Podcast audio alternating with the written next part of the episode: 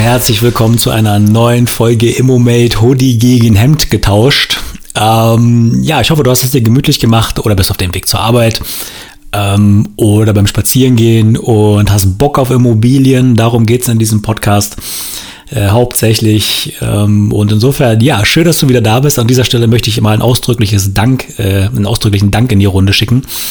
Ähm, ich habe viel Feedback bekommen zum Podcast. Vielen, vielen Dank dafür. Ähm, und an der Stelle auch den Aufruf, wenn dir irgendetwas auffällt, es zu laut ist, zu leise ist, die Musik, das Gedudel im Hintergrund dich stört.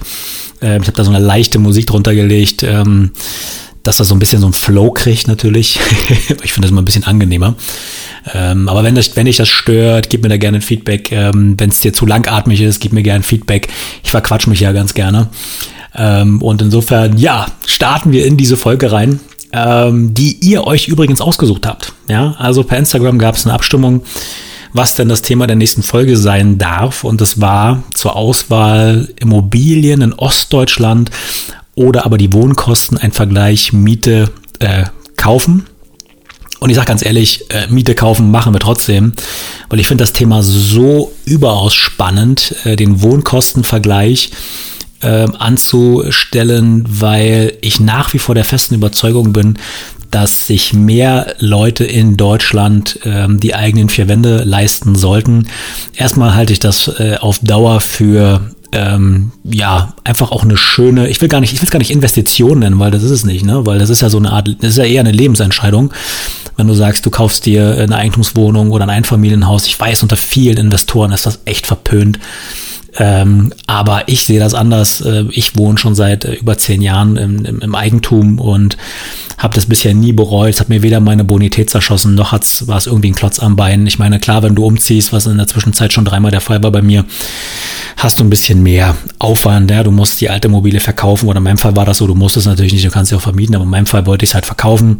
Das Ganze habe ich jetzt insgesamt zweimal gemacht, habe halt äh, die Finanzierung jedes Mal mitgenommen für meine neue Immobilie und fertig. Ja, also klar, die Transaktionszeit insgesamt ist ein bisschen länger, aber wenn du es ein, zwei Mal gemacht hast, ist das überhaupt gar kein Problem. Und letztendlich ist es halt so, wenn du dir die äh, Wohnkosten in den Kreisen über Deutschland äh, verteilt anguckst, also nicht nach Berlin, nicht nach München, nicht nach Frankfurt schielst, dann wohnst du im vergleichbaren, äh, unter vergleichbaren Rahmenbedingungen, ja, Größe, Ausstattung und so weiter, ähm, von, den, von den Kosten her, günstiger als in einer vergleichbaren Mietwohnung. Ja, und ich bin da echt so ein Fan von diesem Grundgedanken, dass ich da auf jeden Fall eine Podcast-Folge dazu machen werde, weil ich einfach denke, es lohnt sich mal drüber nachzudenken über das ganze Thema und vielleicht ist es ja für den einen oder anderen dann tatsächlich also eher eine Option. Ja, ja aber ja, siehst du wieder verquatscht. jetzt geht's mal, jetzt geht's mal als Thema Ostdeutschland, weil dafür sind wir, dafür sind wir heute angetreten. Ja, also ähm, die Folge könnte man theoretisch sehr kurz gestalten und sagen, äh, mein Geschäftspartner und ich, wir sind gebürtige Ossis und äh, damit hat sich die Sache. Und es ist ja immer auch wieder eine, eine interessante Diskussion, wo investierst du? Ja, investierst du ähm, an deinem Wohnort, ähm, ja, also praktisch vor deiner Haustür, die du gut kennst, äh, oder guckst du halt ein bisschen weiter weg? Ähm, ich glaube, für jeden Investor, der schon ein bisschen äh, weiter ist und einen kleinen Bestand hat, äh, der, der, der weiß, wie das Geschäft läuft und der traut sich dann durchaus auch zu, mal 100, 200 Kilometer weiter wegzugehen oder aber ein ganz anderes Bundesland. Ähm, aus heutiger Sicht sehe ich das als äh, wenig problematisch, aber es ist natürlich immer auch schön, wenn man jemanden vor Ort hat, der mal schnell einfach äh, zur Immobilie fahren kann, der mal schnell auch ähm, ja, einfach mal sich auf die Gegebenheiten vor Ort auch einstellen kann. Und insofern, äh, ja, haben wir das bei uns so aufgeteilt. Also ich lebe ja in Berlin ähm, mein Geschäftspartner äh, lebt in der Nähe von Dresden und insofern hat sich für uns äh, aufgrund der Tatsache natürlich halt ähm, der sächsische Raum angeboten. Das sind äh, Dinge, die für ihn halt relativ schnell auch erreichbar waren und insofern ähm, haben wir einfach natürlich am Anfang verstärkt dort geguckt für unseren Bestandsaufbau. Fix und Flip ist eine andere Geschichte, aber für den Bestandsaufbau haben wir also verstärkt äh, dort geguckt und natürlich auch ähm, weil dort die Kauferwerbsnebenkosten geringer sind. Mit einer Grunderwerbssteuer von 3,5 Prozent bist du da einfach ja, ganz vorne mit dabei, wenn es darum geht, Nebenkosten zu sparen. Ne? Das ist also ein Grund, warum wir uns zuerst in Sachsen umgeschaut haben. In der Betrachtung heute soll es mal eher um den gesamten Osten gehen. Also ich werde versuchen, eine, eine etwas, einen etwas größeren Bogen zu spannen, aber wir sind halt vorrangig in Sachsen und Sachsen-Anhalt unterwegs. Sachsen-Anhalt natürlich höhere äh, Erwerbsnebenkosten, aber wie gesagt, wenn du ein bisschen weiter bist und äh, sozusagen eine Gesamtportfolio-Betrachtung vornehmen kannst, ähm, hast du am Ende des Tages halt einfach eine Mischkalkulation über dein gesamtes Portfolio. Ja? Also insofern ist es für uns gar nicht mehr so entscheidend, ähm, die Kauferwerbsnebenkosten auf ein absolutes Minimum zu drücken. Aber es ist natürlich immer wieder schön, wenn ein gutes Projekt halt in Sachsen reinkommt und wir halt einfach wissen, ja, das sind wieder die Kauferwerbsnebenkosten ein bisschen geringer. Ne? Und da freuen wir uns natürlich drüber. Ähm, ja, man könnte sagen, das ist natürlich halt einfach eine Hauptbetrachtung, warum der Osten. Aber ich will ähm, als gebürtiger Sachse auch mal eine Lanze für den Osten brechen. So, ne? Ähm, wenn man sich mal so ein bisschen anguckt, wie auch 30, über 30 Jahre nach der Wende äh, der Osten auch gesehen wird in Analysen, in, in sagen wir mal, ähm, ja, unter, unter, unter anderen Investoren, ähm, dann kommt der Osten nach wie vor kritisch weg. Ähm, natürlich, du bekommst im Osten höhere Renditen, aber du brauchst diese höheren Renditen auch. Ja? Ähm, also wenn, wenn sich einer hinstellt und sagt, ich bekomme hier meine 10%, meine 12%, ne? Ähm, dann ist es nichts, wofür derjenige gefeiert werden sollte aus meiner Sicht. Ja, es ist natürlich schön und wir bekommen auch diese Renditen, ähm, aber du brauchst sie im Osten. Ja, also wenn du dir das Risikobewusstsein von Investoren anschaust, dann guckst du direkt auch auf die Bruttomietrenditen. Die Bruttomietrenditen sind immer ein guter Indikator, wie viel Risiko an einem Standort besteht. Ja? Und wenn du dir die Renditen im Osten anguckst, ähm, dann sind die einfach mal mit Ausnahme von Leipzig, Berlin und natürlich die Zentren Jena, Erfurt, ne, Rostock, die schon lange keine Geheimtipps mehr sind, aber ne, also wenn du natürlich halt in, in diesen Zentren direkt aktiv bist, dann wirst du diese Renditen nicht bekommen in der Regel. Ähm, aber sobald du halt ein bisschen rausgehst, Speckgürtel Berlin nehmen wir mal außen vor, das ist ein Sonderfall, da sind die Preise extrem explodiert, die Renditen damit auch runtergegangen. Aber nehmen wir mal die anderen Regionen, ähm, da bekommst du, da bekommst du relativ gute Renditen, einfach weil das Risiko nach wie vor ähm, höher ist. Ja, und nachhaltig wirtschaftende Investoren kalkulieren das mit ein und deswegen stehen diese, diese, diese Renditen einfach zu Buche. So, das ist nichts, wofür man gefeiert werden muss, weil du hast eine höhere Leerstandsquote ähm, der Handwerker nur weil er im Osten aktiv ist, äh, der verzichtet nicht einfach mal auf sein äh, auf sein Gehalt, ja, auf seine auf seine Kosten. So die, eine Wohnungsrenovierung kostet im Osten genauso viel wie in den alten Bundesländern, äh, nur dass du halt einfach sehr sehr viel länger brauchst, bis du die Renovierungskosten der Wohnung wieder drin hast. Das heißt also über die höheren Renditen musst du das einfach mal für dich als Investor verstärkt absichern, indem du halt höhere Instandhaltungsrücklagen bildest. Ja? Wenn du eine Wohnung für 500 Euro äh, im, im, Monat vermietest äh, und beim Mieterwechsel steckst du da äh, 6000 Euro rein, äh, dann ist das erstmal ein Jahr lang Nullsummspiel reinbezogen, ne? ohne steuerliche Betrachtung, ne? reinbezogen auf die Werte. So, und wenn du das paar Mal im, im, im Jahr hast, ja, oder beziehungsweise mal einen längeren Leerstand äh, verkraften musst, ähm, dann brauchst du diese Renditen, du brauchst diese Rücklagen. Ja? Also nochmal, es ist nichts, wofür du dich äh, äh, feiern solltest, wenn du im Osten aktiv bist und diese Renditen erwirtschaftest, weil du brauchst sie einfach mal ganz zwingend. Ja, ähm, bei den Leerstandsquoten ist es, ähm, ist es auch ein Punkt, den du immer mit berücksichtigen solltest. Dem einfachen Grund, weil guck mal an einem Standort wie Zwickau, Chemnitz, ähm, was weiß ich, ja, äh, nach einer, nach einer Wohnung. Ja, du bekommst eine Traum-Dachgeschosswohnung mit Dachterrasse für einen absoluten Spottpreis. So, und dann kommst du da an mit deiner Wohnung, äh, die, wenn du Pech hast, nicht mal einen Balkon hat. Ja, und in diesem Mietumfeld bewegst du dich. Ja, das heißt also, entweder schlägst du die anderen Mieten, indem du noch weiter runter gehst, oder aber du äh, hast äh, kreative Einfälle, um deinen Mietern einfach ein paar Goodies zu bieten, sodass die sich für deine Wohnung entscheiden, weil die haben einfach mal die Auswahl. Das heißt also in Ostdeutschland, wie gesagt, Ausnahme Berlin, Speckgürtel und die großen Städte im Osten, Leipzig und so weiter. Ähm, da hast du ein Überangebot an Wohnungen und in diesem Marktumfeld bewegst du dich. Ja, das heißt also, du hast von der von Vermieterklientel her ein äh, durchaus anspruchsvolles äh, äh, Klientel, die aber letztendlich sehr, sehr wenig zahlen wollen, aus dem einfachen Grund, weil die können sich die Wohnung aussuchen. Das ist das Umfeld, ja, in dem wir uns da im Osten bewegen. Und insofern, äh, ja, wenn jemand mit Traumrenditen äh, im Osten daherkommt, dann äh, bewerte das künftig also eher unter diesem Aspekt. Der Kollege, genauso wie wir, brauchen einfach diese Renditen, ähm, um diese Rücklagen einfach zu bilden. Ja. Wie hat sich der Osten, ähm, ja, sagen wir mal, durch die Corona-Krise geschlagen? Das ist vielleicht auch nochmal ähm, ziemlich interessant. Also, ich sag mal, bei uns ist es halt so, mh, mm, wir hatten keine spürbaren Ausfälle.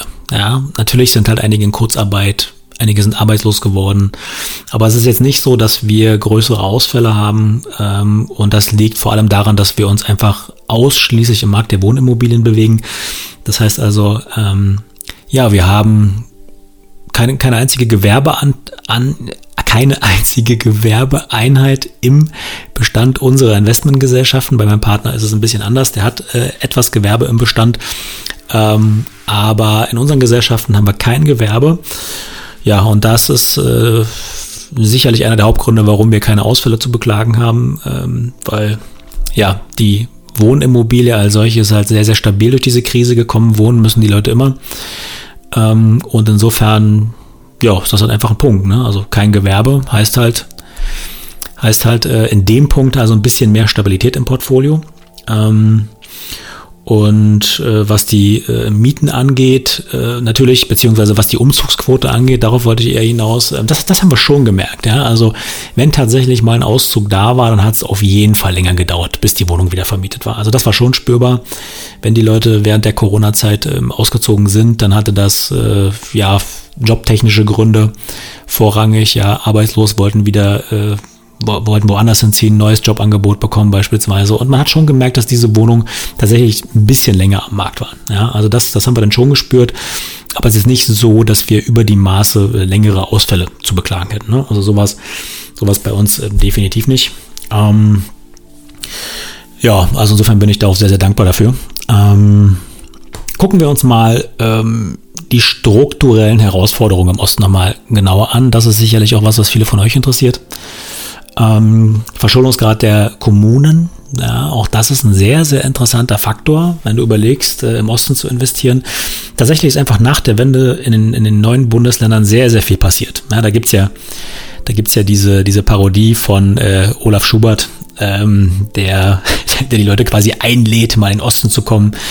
Alles vergoldet, alles wunderschön, äh, sogar zweispurige Standstreifen auf der Autobahn, so dass man sogar nebeneinander stehen kann. Ne? Ich weiß nicht, der eine oder andere hat es vielleicht gehört. Ich fand das, äh, ich fand das extrem äh, amüsant. Ne? Ähm, und übrigens an alle, die immer noch äh, gegen den Soli wettern und so weiter, ne? ähm, dass es nur in Osten gegangen ist. Nein, auch der Ossi hat äh, ähm, hat sein Soli bezahlt und ähm, auch äh, das Strukturprogramm äh, ging in die alten Bundesländer. Aber ich will gar nicht äh, das ist, glaube ich, eine ganz andere Diskussion.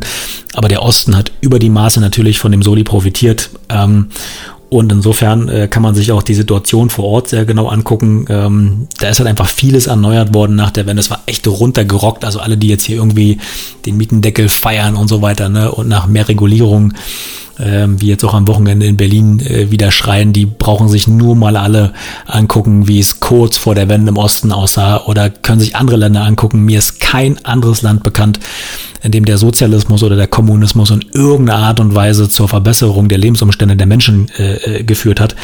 Und insofern alle, die nach mehr Regulierung schreien, sollten sich ganz genau den Osten anschauen, kurz vor der Wende. Der war runtergerockt bis aufs Letzte. Du siehst auch heute noch im Gebäudebestand, ähm, dass sich äh, die, die Ostbauten schlechter vermieten lassen als äh, neuere äh, Objekte oder sehr viel ältere Bestandsbauten.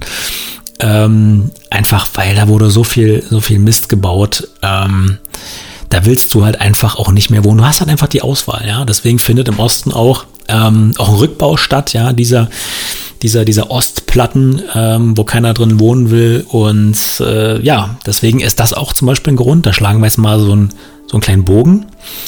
Ähm, wenn der Gebäudebestand, in dem keiner wohnen will, zurückgebaut wird, ja, was passiert? Noch nicht, aber perspektivisch könnte ich mir durchaus an einzelnen Standorten auch eine Verknappung vorstellen, weil wenn du alles zurückbaust, gleichzeitig aber wenig neu baust, ja, dann hast du an der Stelle ähm, eine Verknappung, die sehr wahrscheinlich auch, äh, das ist meine ganz persönliche Meinung, ja, das kann, kann jeder Investor anders sehen, meine ganz persönliche Meinung ist, dass es äh, nicht in irgendeine krasse Verknappung reinlaufen wird, aber dass es durchaus ähm, nicht mehr so viel Auswahl gibt. Ja, und das wird dann wiederum spannend, wenn du halt selber ein attraktives Wohnungsangebot hast, ja, was Vermietbarkeit angeht, was, was Mietpreise angeht. Und deswegen lohnt es sich auf jeden Fall mal auch dahin zu schauen, wo viel zurückgebaut wird. Ähm, weil nach meiner, äh, also nach meiner Meinung werden äh, Zentren nicht jetzt großartig aussterben. Ja, der Wanderungssaldo, der ist äh, ganz klar äh, wieder zugunsten des Ostens. Ähm, oder hat sich ganz klar wieder zugunsten des Ostens entwickelt. Also diese starke Abwanderung, die wir kurz nach der Wende haben, die hat sich ein Stück weit aufgelöst. Ja, die Leute kommen wieder zurück. Ähm, du hast ähm, ja weniger Abwanderung. Du hast ähm, in ganz, ganz vielen Kommunen im Osten ein Nullsummspiel, aber auch in einzelnen äh, Kommunen, also wieder, ja, wieder ein Zuzug. Ähm, das kann sich jeder übrigens, ich beziehe mich jetzt auch bei diesem Podcast relativ stark auch auf die Studie Go East. Ähm, von Professor Vogtländer, glaube ich, ist es. Ich werde sie auch mal in den Show Notes verlinken. Da kann jeder auch noch mal äh, vieles zum Ost noch nachlesen, ähm, auf das ich mich auch hier beziehe. Da sind die Zahlen also auch konkret ausgeführt. Ähm, und insofern ist es also durchaus auch spannend, mal zu sehen, okay, die Leute, die hauen nicht mehr ab. Ja, das ist nicht so, dass die Leute reihenweise wieder in den Osten strömen, ja. Aber es ist halt so, dass die Leute auch nicht mehr großartig abhauen. Das ist ein interessanter Punkt. Ja, also insofern kann man sich auch immer die Abwanderung anschauen äh, und was das sozusagen für den regionalen Wohnungsmarkt bedeutet. Schauen wir uns mal die, die Arbeitslosenquoten im Osten an. Ja, nach der Wende 12, 13, 14 Prozent. Das war einfach brutal.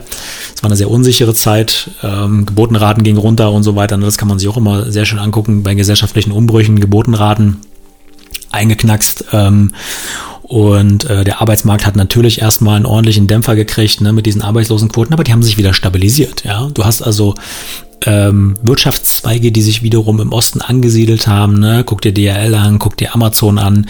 Du hast also im Osten auch eine sehr stark äh, optische Industrie.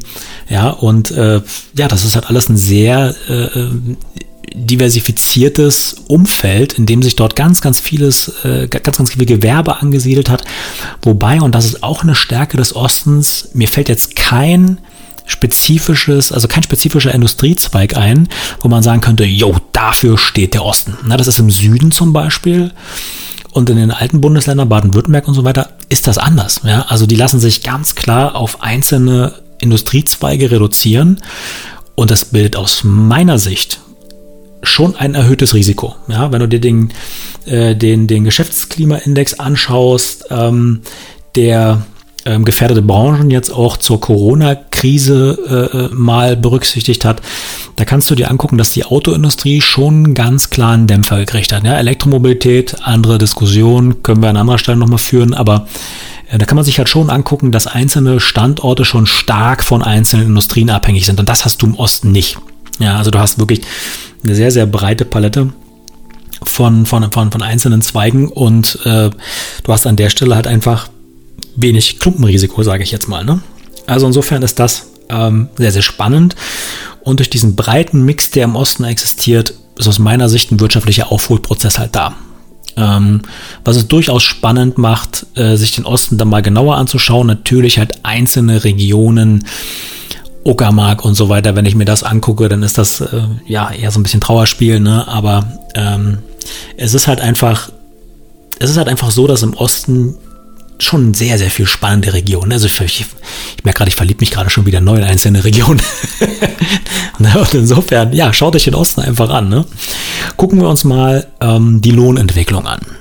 Die Lohnentwicklung ist, da werfen wir mal ganz kurz einen Blick äh, Richtung München äh, Lohnentwicklung und Mietpreisentwicklung ging dort in eine komplett andere Richtung.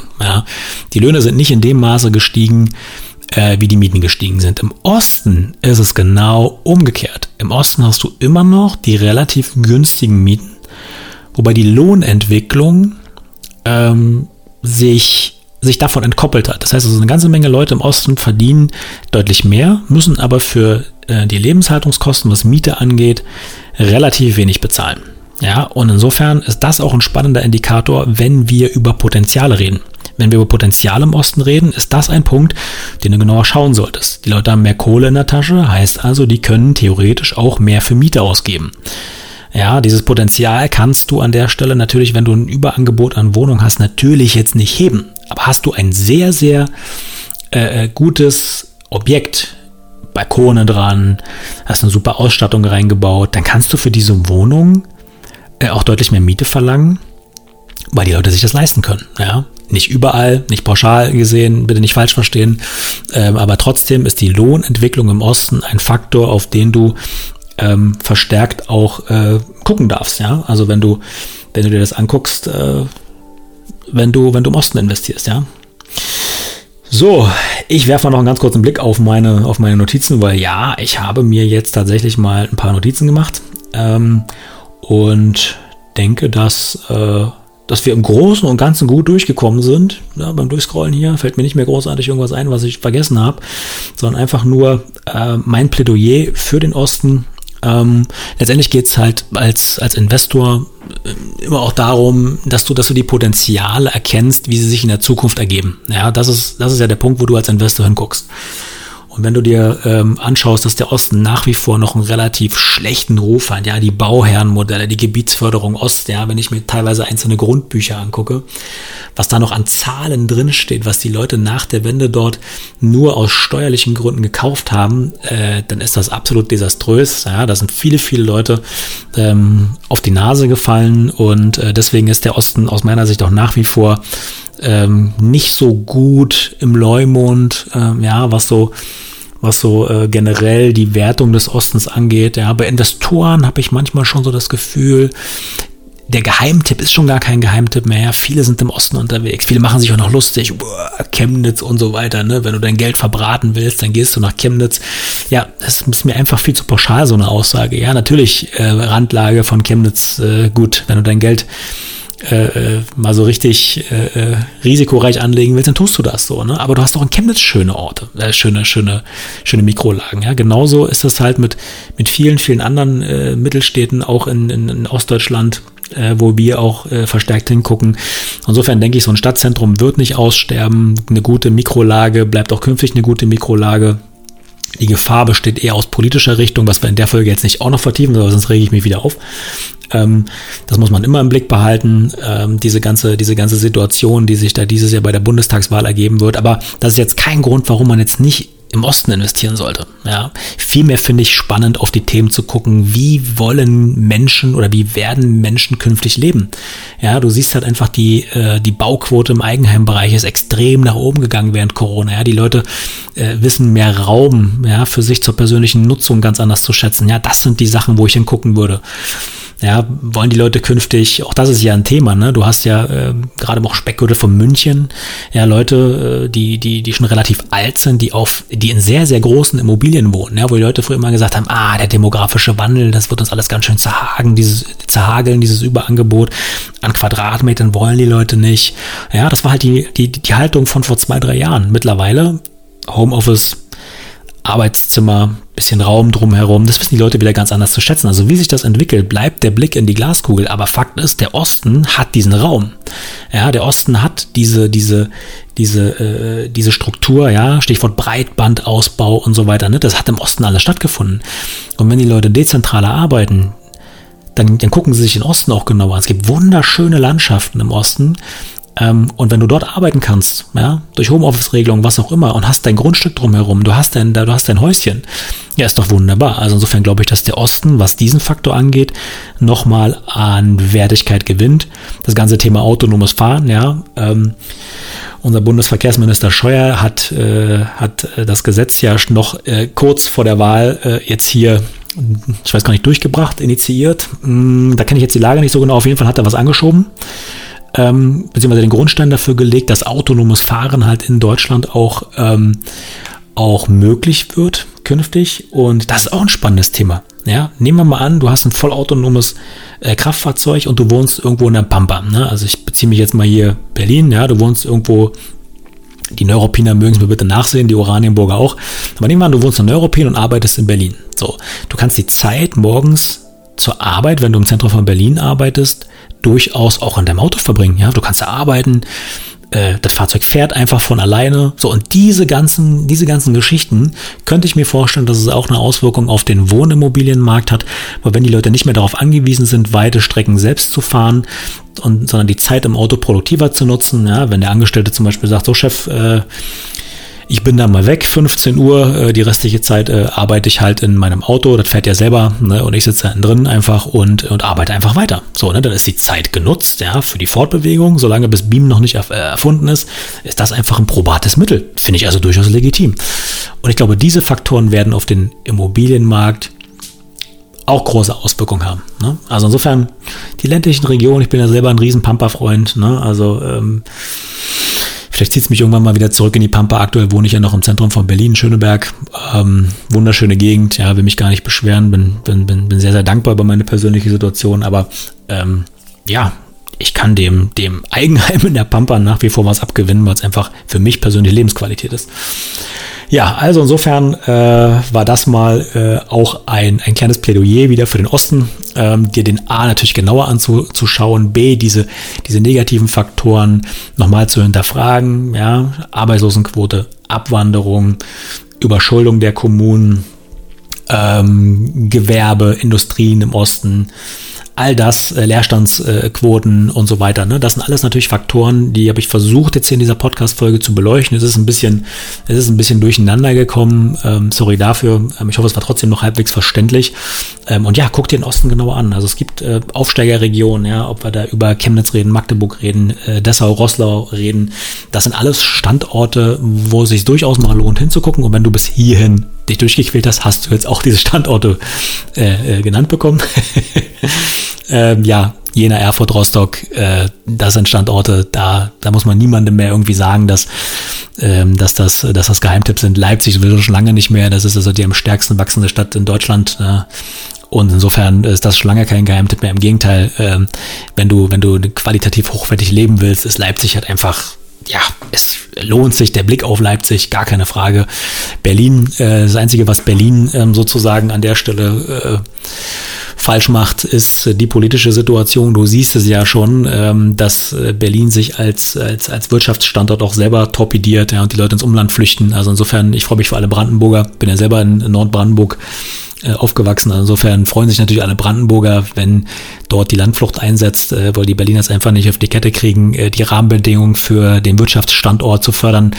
Ja, und die Leute unterstützen, indem sie auf die Straße gehen und nach mehr Regulierung rufen. Also wenn du so mit deinem Wirtschaftsstandort umgehst, ähm, dann ist äh, Berlin weiterhin arm, aber nicht mehr sexy. Also insofern, äh, ja, hoffe ich natürlich für Berlin, ähm, dass es auch einen kleinen Denkzettel gibt. Aber wenn ich mir die Leute auf der Straße angucke, diesen Populismus, diese Enteignungsdebatten, das sind alles Sachen, die, die musst du als Investor im Blick behalten. Ähm, gar keine Frage.